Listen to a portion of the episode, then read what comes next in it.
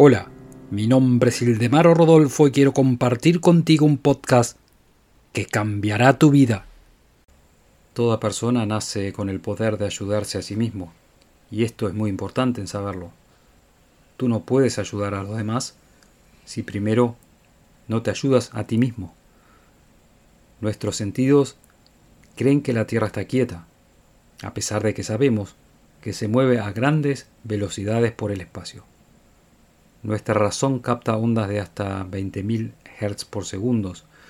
Si las ondas son más altas no las escuchamos, solo hay silencio. Pero las ondas siguen existiendo, solo que nos llegan a nuestra conciencia. Un perro sí las puede oír. Estos hechos solo existen en nuestra conciencia. También el pasado y el futuro existe en nuestra conciencia porque solo existe el presente.